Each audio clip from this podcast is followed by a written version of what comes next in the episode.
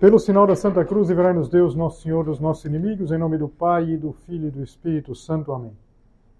Meu Senhor e meu Deus, creio firmemente que estás aqui, que me vês, que me ouves. Adoro-te com profunda reverência. Peço-te perdão dos meus pecados e graça para fazer com fruto este tempo de oração. Minha Mãe Imaculada, São José, meu Pai e Senhor, meu anjo da guarda, intercedei por mim.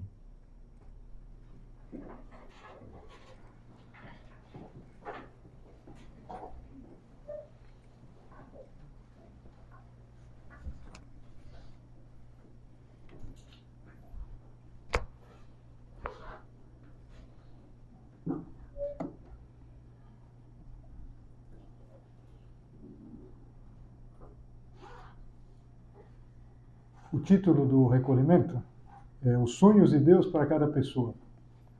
E quando eu fui preparar, eu pensei assim, o que será que quem inventou esse título estava pensando? Né? Que tinha em mente quem escolheu um título desses, na é verdade? Porque afinal de contas, quem pode saber quais são os sonhos de Deus? Então eu comecei a pensar um pouco, mas depois me lembrei de umas palavras de Jesus que acho que nos dão uma pista para nós descobrirmos os sonhos que Deus tem para cada um de nós. Aquele momento em que Jesus Cristo diz assim: Ninguém conhece o Pai senão o Filho, e aquele a quem o Filho quiser revelar. Jesus nos revela o Pai e revela, ao mesmo tempo, consequentemente, os sonhos do Pai. E por isso, os sonhos que Deus tem para cada um de nós são sonhos de pai. Quantas vezes nós ouvimos os nossos pais dizerem assim para os filhos? Vocês dizem para os filhos: Eu só quero uma coisa na vida, que você seja feliz. E quais são os sonhos, grande sonho que Deus tem para você, para mim, para cada filho seu? A felicidade. E por isso nós vamos agora no recolhimento olhar sempre pegando no Evangelho, e tentando descobrir como esse sonho de Deus, de alguma maneira, ele se encontra com a nossa vida. Como, de alguma maneira, nós descobrimos que Deus sempre tem um sonho para nós. E nessa primeira meditação, eu pensava em considerar com vocês um encontro de Jesus com um homem que já não esperava nada da vida porque tinha anos e, no entanto, Deus tinha um sonho para ele, apesar da idade, apesar de tudo que já tinha acontecido. É uma cena de uma cura, a cura de um paralítico, que vem contada com pormenor no Evangelho de São João, concretamente no capítulo 5 do Evangelho de São João. Eu queria seguir com vocês, fazer uma leitura com vocês e, de alguma maneira, entrar na cena, aquilo que São José Maria Escrivá sempre nos sugeria, que a gente entrasse nessas cenas como sendo mais um personagem. De alguma maneira, nós descobríssemos os sonhos que Deus tem para nós. O, o capítulo 5 de São João começa dizendo assim: Houve uma festa dos judeus e Jesus subiu a Jerusalém. As festas mais importantes, por exemplo, a festa da Páscoa, ou então a festa de Pentecostes, que era uma festa judaica, a festa dos tabernáculos, eram festas que os judeus vinham de toda parte e subiam, literalmente subiam para Jerusalém. A cidade estava em festa, mas o personagem que nós vamos focalizar, ele não se sentiria especialmente alegre. Talvez na condição que ele tinha, era um mendigo, ele sentia que poderiam ser dias melhores, mas não era propriamente felicidade. A espera, a solidão, tinham feito desse homem alguém descrente. Ou seja, não podia esperar nada. E São João situa o local onde esse homem vai se encontrar com Cristo. Ele, que já não esperava nada, vai encontrar com Jesus, que vai mostrar que Deus tem um sonho para ele. Essa ideia talvez até fique um pouco repetitiva, mas é a ideia central do recolhimento. Deus tem um sonho para nós. Deus sempre tem um sonho para nós. Mas vamos continuar lendo o Evangelho de São João. Diz assim: Há em Jerusalém, junto à porta das ovelhas, um tanque chamado em hebraico Betesda, que tem cinco pórticos. Nesses pórticos jazia uma grande quantidade, um grande número de enfermos, de cegos, de coxos e de paralíticos, que esperavam o movimento da água. Nesse grupo de sofredores, digamos assim, está o homem que vai ser curado por Jesus. Quem olhava de fora só via o quê? Um grande número. Um grande número de enfermos, cegos, coxos, paralíticos. Mas Deus só sabe contar até um. Essa ideia que a gente sempre tem que ter presente. Isso significa que nós não somos um número perdido para Deus. Deus tem um sonho para nós. É que tem um sonho para os seus filhos. Tem um sonho para cada filho, para cada um de nós. Mas talvez o que vale a pena explicar aqui, porque só aparece de passagem, é o tal movimento da água. O que era esse movimento da água? São João explica que de tempos em tempos um anjo do Senhor descia ao tanque e a água se punha em movimento. E o primeiro que entrasse no tanque, depois da agitação da água, ficava curado de qualquer doença que tivesse. É difícil exa exatamente imaginar como era isso. Mas eu sempre penso que aquela gente ficava perto da beirada, porque nesse momento era a hora de, de tentar ser o primeiro. Não sei, desculpa a comparação, mais ou menos como acontece quando a noiva joga lá o buquê. A primeira que pegar o buquê parece que tem grande chance de casar, se aproximar a casar. Mas aqui era uma coisa um pouco mais, mais séria, porque era uma cura. Mas o que vem em seguida é um versículo muito duro. Diz assim: Estava ali um homem enfermo havia 38 anos. São José Maria Escrivá, muitas vezes, comentava essa cena e ficava comovido diante do abandono daquele homem infeliz. Dizia assim: Senhor, que eu nunca fique indiferente diante das almas. Aquele homem ficava 38 anos lá. Como doeria o coração de Jesus? Como dói o nosso coração de pensar alguém que já tinha perdido todo, toda a capacidade de sonhar, de achar que alguma coisa de boa pode ocorrer na sua vida, porque em 38 anos que ele estava lá, ninguém tinha se interessado em ajudá-lo. Porque, afinal de contas, pela própria doença dele, ele tinha desvantagem, porque não se movia. Tinha alguém que jogá-lo lá na água naquele momento. E por lá passava tanta gente. Com certeza, gente que já o conhecia. Ou melhor, ele já seria conhecido de todos. E, no entanto, ninguém. Não tenho ninguém. É isso que ele vai dizer para Jesus daqui a pouco. E, e, vamos pensar que cada um de nós é esse paralítico e que o Senhor não se esquece de nós. Não tinha havido ninguém, mas Jesus vai se aproximar dele e vai tornar efetivo um sonho que Deus tem para ele. Vendo-o deitado, Jesus, vendo-o deitado, e sabendo que já havia muitos anos que estava enfermo, perguntou-lhe Jesus: Queres ficar curado?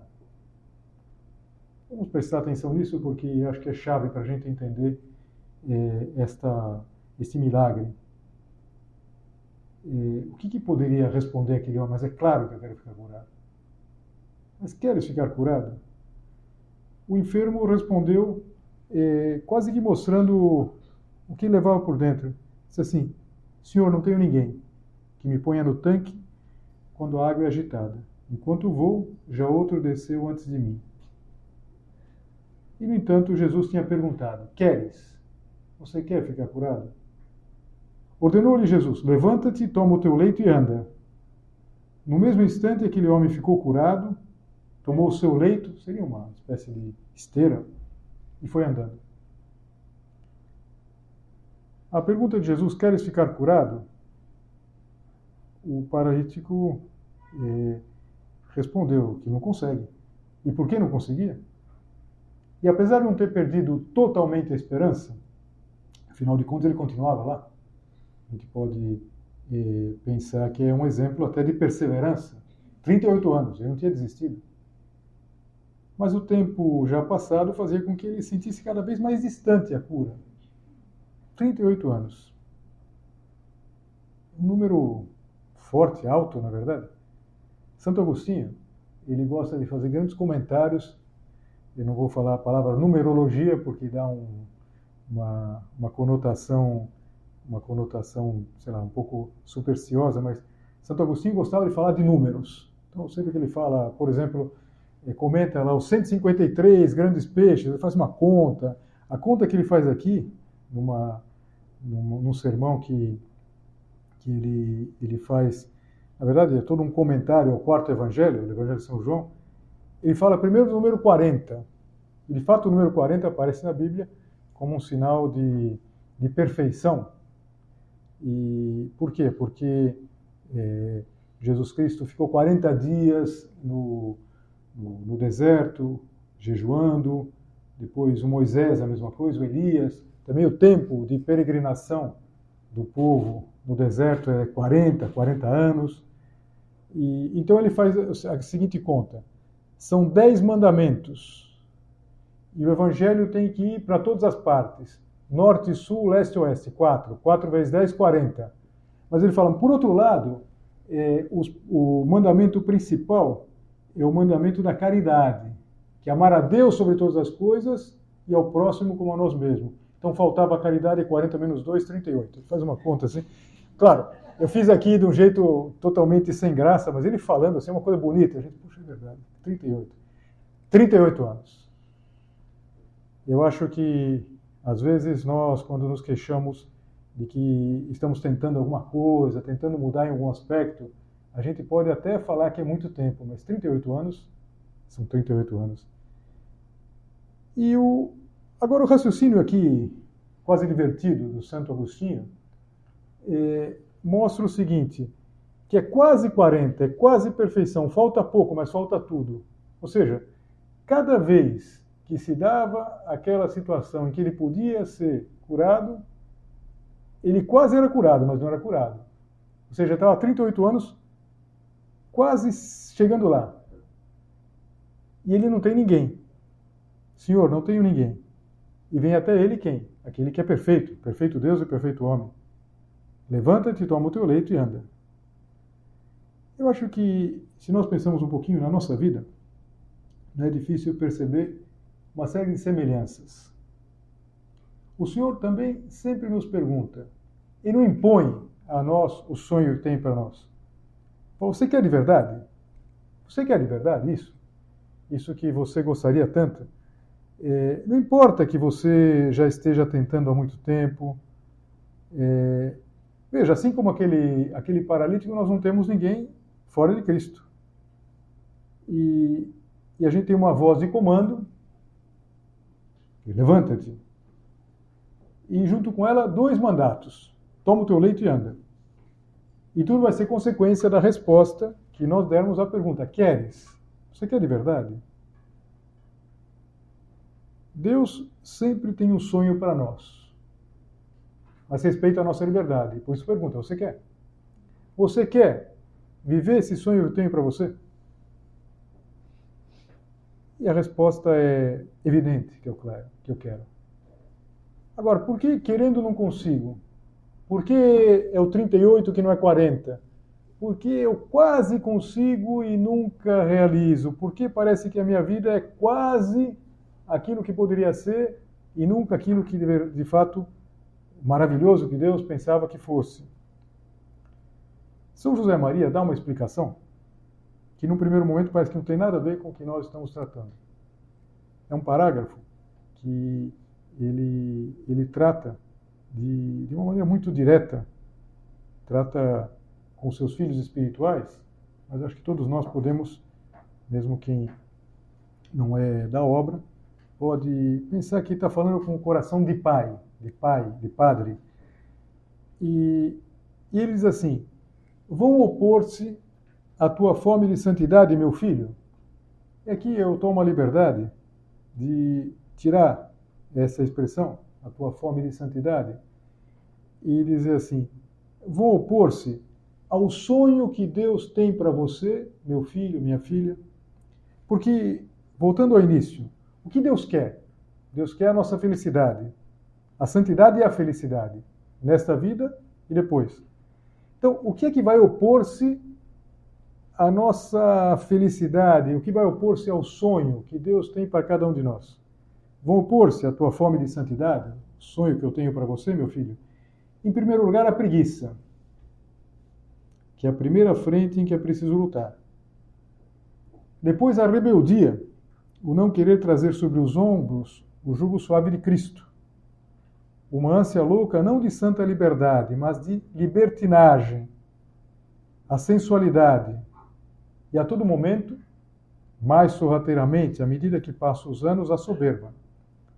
E depois toda uma enfiada, uma fila, de más inclinações porque as nossas misérias não aparecem nunca sozinhas.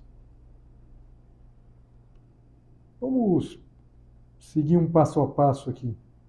O primeiro que vai opor-se ao sonho que Deus tem para nós é a preguiça. A primeira frente que a gente tem que lutar. Quantas vezes o que frustra os sonhos de Deus a nosso respeito é a preguiça? Ele poderia dizer, é única e exclusivamente a preguiça. Quantas vezes a nossa vida não é aquilo que poderia ser, que Deus tinha pensado que fosse, por desleixo? Já que é difícil, já que não tem ninguém, nós ficamos meio largados. Talvez como aquele paralítico.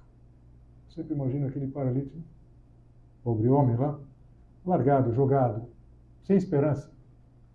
Talvez quando havia um movimento da água, ele até imaginava, mas desleixo. Sabia que quando as águas se moviam ele podia ser curado, mas não adiantava tentar, porque não tinha ninguém. Senhor, não tenho ninguém. Outro sempre desce antes de mim. Então, uma preguiça. Uma preguiça que não é simplesmente uma atitude, não sei, uma atitude indolente, é mais. Por isso que, como consequência, em primeiro lugar a preguiça, depois a rebeldia. A rebeldia, eu não queria trazer sobre os ombros o jugo suave de Cristo. Aqui São José Maria, ele está é, evocando aquelas palavras de Cristo que convida a tomar nos ombros o seu jugo, que é suave, fardo, que é leve. Ou seja, a lei de Deus, mesmo quando pesa, alivia, no sentido que nos eleva como se fossem as, as asas dessas aves, não sei, de voo majestoso, uma águia, por exemplo, que a, as asas pesam, é um peso, mas é um peso que eleva, um peso que faz com que possam se erguer. Mas vamos pensar na rebeldia que vem eh, como decorrência da, dessa preguiça. Uma, uma rebeldia de não aceitar quando alguém, olhando para a nossa vida, nos aconselha. Não, não aceitar, por exemplo, quando alguém. Por que, que você não tenta? E a gente quase que, que se zanga, se sente desrespeitado. Você não percebe que eu já tentei? Você não percebe que eu não tenho ninguém? Você não consegue avaliar a minha situação? E por isso, continuo citando aqui aquele parágrafo longo, é uma ânsia louca não de santa liberdade, mas de libertinagem. Não é a própria liberdade, que é sempre uma é algo que, que Deus Nosso Senhor, um grande dom que nós recebemos, mas é, é a libertinagem, é o mau uso da liberdade. Então, olha, já que não adianta, eu também não vou mudar de vida e eu não quero nem saber. Depois, eh, continuando a gradação, nosso padre, São José Maria, falava da sensualidade. Repara, é, a preguiça, a má vontade, o egoísmo, a rebeldia, a libertinagem, a sensualidade, que pode vir como uma espécie de resposta vitimista. Olha, por que, eu estou por que, eu estou insistindo aqui se não vou conseguir nada? E por fim, a soberba. A soberba vem por fim, vem no final não porque seja menos importante, exatamente o contrário. A soberba é o mais perigoso dos inimigos e que o que mais conspira contra os sonhos que Deus tem para nós Basta a gente pensar o que foi o primeiro pecado, o pecado de origem, o pecado original, o pecado de soberba, soberba e desobediência a Deus. Havia um, um paraíso, um sonho que Deus tinha é, para nossos primeiros pais e que seria também para nós, mas eles perderam esse sonho, jogaram pela janela o sonho pela soberba, por aquele ser como Deus. O, o pecado original é sereis como deuses. É assim que vai ser a tentação. Comer do fruto da árvore proibida para ser como Deus. E, e o São José Maria dizia assim: precisamos estar alertas sempre, porque a todo momento, mais sorrateiramente, à medida que passam os anos, essa soberba ataca. Vamos imaginar os 38 anos. Claro que eu seria, eu seria leviano se eu tentasse, só desse relato, imaginar como era o interior daquele homem. Não dá para a gente saber, mas pensando em outras situações, pensando em outras pessoas que passam tanto tempo, não é verdade que alguns sofrimentos injustos, um sofrimento injusto aqui, um homem que podia ter sido ajudado, de repente fazem com que uma pessoa fique dura, fique amarga, soberba. É fácil de entender é, tudo isso. E, e o, o trecho lá do São José Maria termina dizendo que então aparece com uma fila de más inclinações, uma triste fila que se assemelha àquela fila que nunca chegava para ele, aquela fila naquele sempre se via jogado para trás. A vida ia jogando ele para trás. Ele era um homem sem sonho. Tudo isso seria para desanimar e muito, na é verdade. E às vezes, se nós não cuidamos, a gente desanima.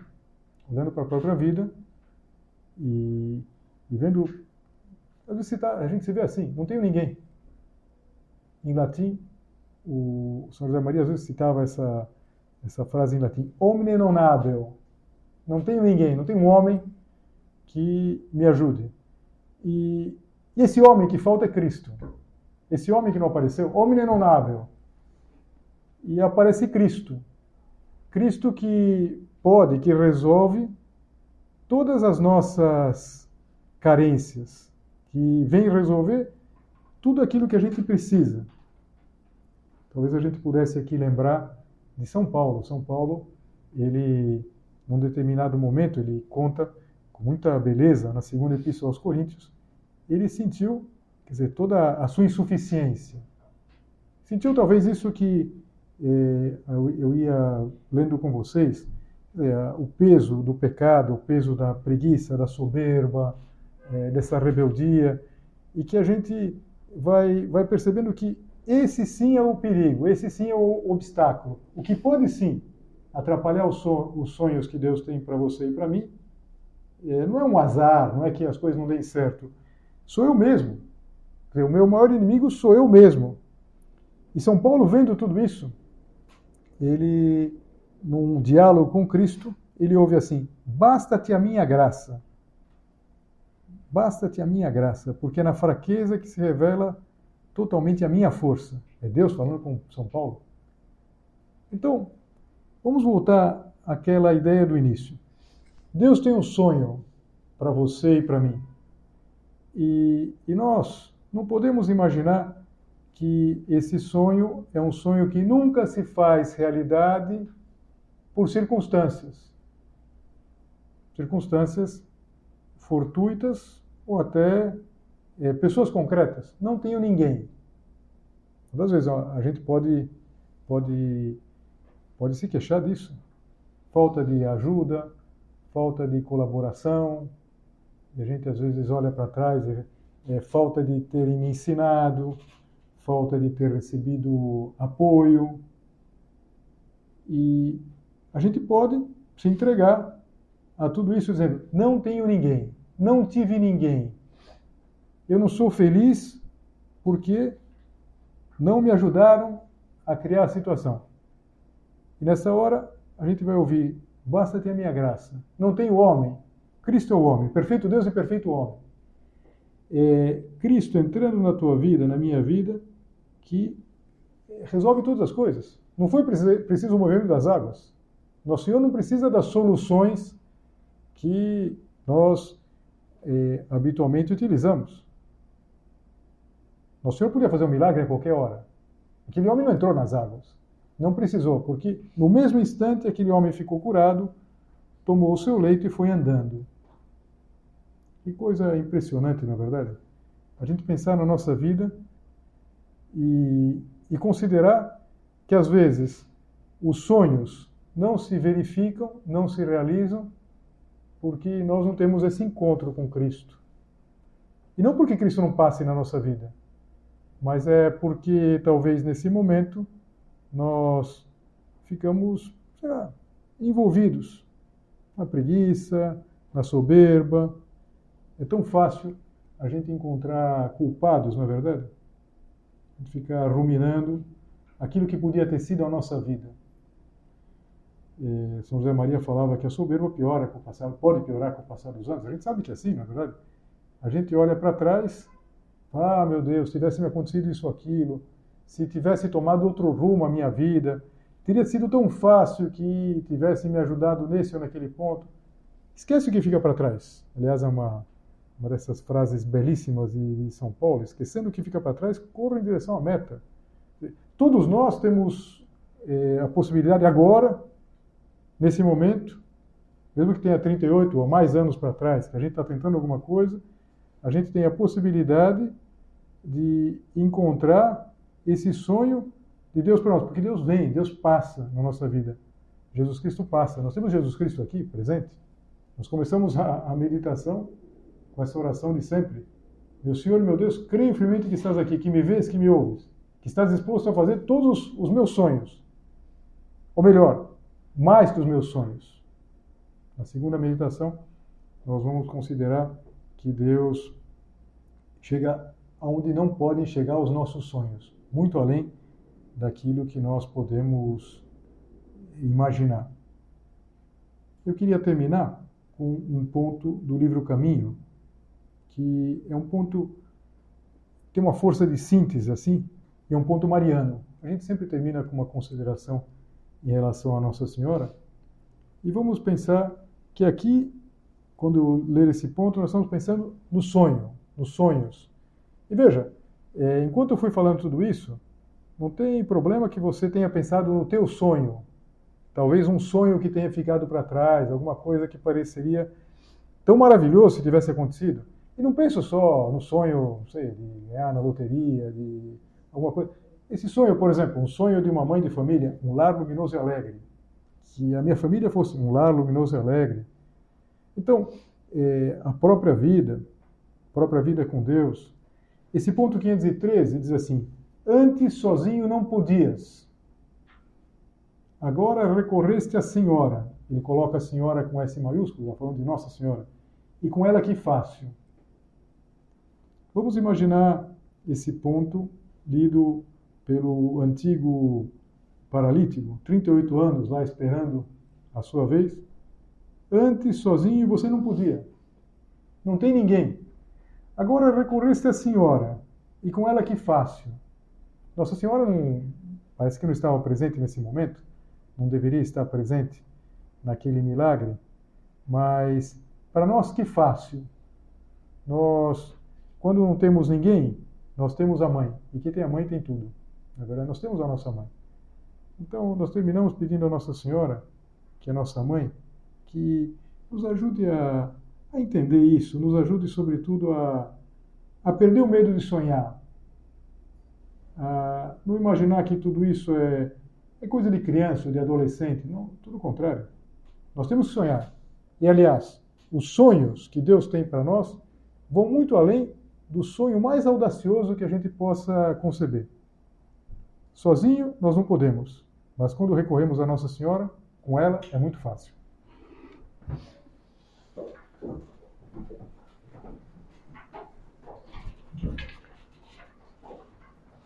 Dou-te graças, meu Deus, pelos bons propósitos, afetos e inspirações que me comunicaste nesta meditação.